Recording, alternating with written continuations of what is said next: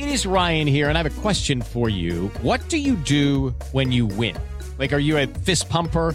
A woohooer, a hand clapper, a high fiver. I kind of like the high five, but if you want to hone in on those winning moves, check out Chumba Casino. At ChumbaCasino.com, choose from hundreds of social casino style games for your chance to redeem serious cash prizes. There are new game releases weekly, plus free daily bonuses. So don't wait. Start having the most fun ever at ChumbaCasino.com. No purchase necessary. BGW. Void were prohibited by law. See terms and conditions. 18 plus. Este es el podcast de Alfredo Romo. 889noticias.mx Mañana es Día del Amor y la Amistad. Hoy quiero preguntarte si tienes ya planeado qué vas a hacer, cómo vas a festejar, si es que vas a festejar. Dicho de otra manera y en orden sería, ¿vas a festejar el 14 de febrero? ¿Qué piensas hacer? Y la tercera, que es con todo respeto y solamente si tú quieres hacerlo, ¿verdad? Pero, ¿cómo cuánto piensas invertir en este festejo? Pregunta interesante. Yo no voy a hacer nada, eh, la neta. No, en serio. Tranquilito. Ah, no, no tengo, no tengo una, a ver, no tengo un recuerdo en donde yo esté celebrando el 14 de febrero. Puede que sí y ande por ahí en mi memoria, ¿no? En otro disco duro, pero la verdad no, así como que yo me venga a la mente, no, no es algo que a mí me haya llamado la atención. Eso no quiere decir que no esté bien hacerlo. Qué bueno que lo vas a hacer si esa es la situación. Eh, muy respetable que las personas salgan, eh, celebren, inviertan. Yo lo único que digo es que regalen cosas que duren. Ya a mí no me mueven, ¿no? Que, que dure tu inversión, ¿no? 200 pesitos, 100, 500, más de mil, lo que sean.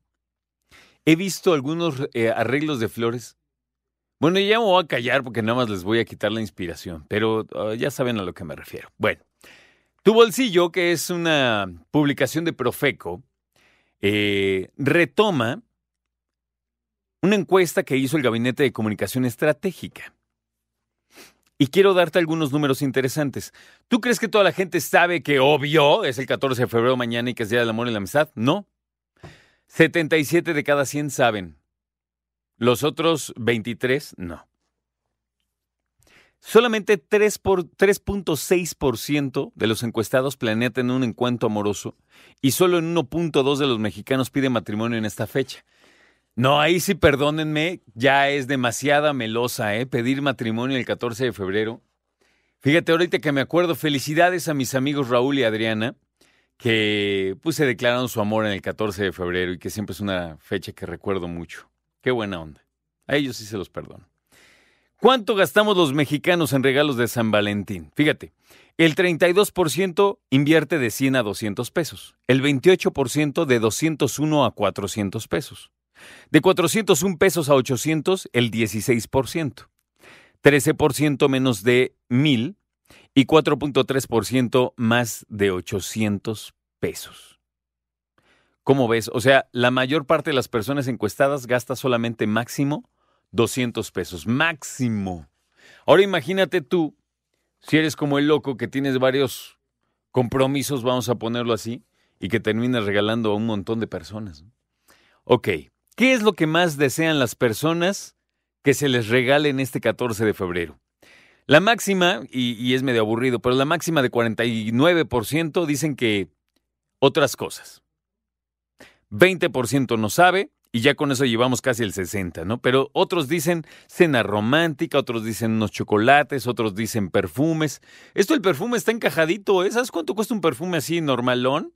Que mil, mil pesitos, ¿no? 800 mínimo, así como por ahí andan. Y de ahí para arriba, ¿no? Ya según la marca y la fragancia.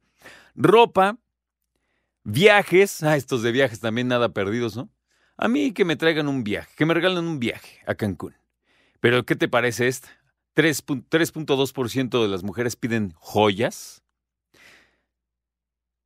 1.9 pide dispositivos móviles, nada perdidos tampoco.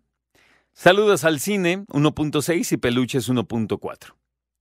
Oye, te digo una cosa, a ver, las personas que piden joyas, ¿piden joyas joyas o piden bisutería fina?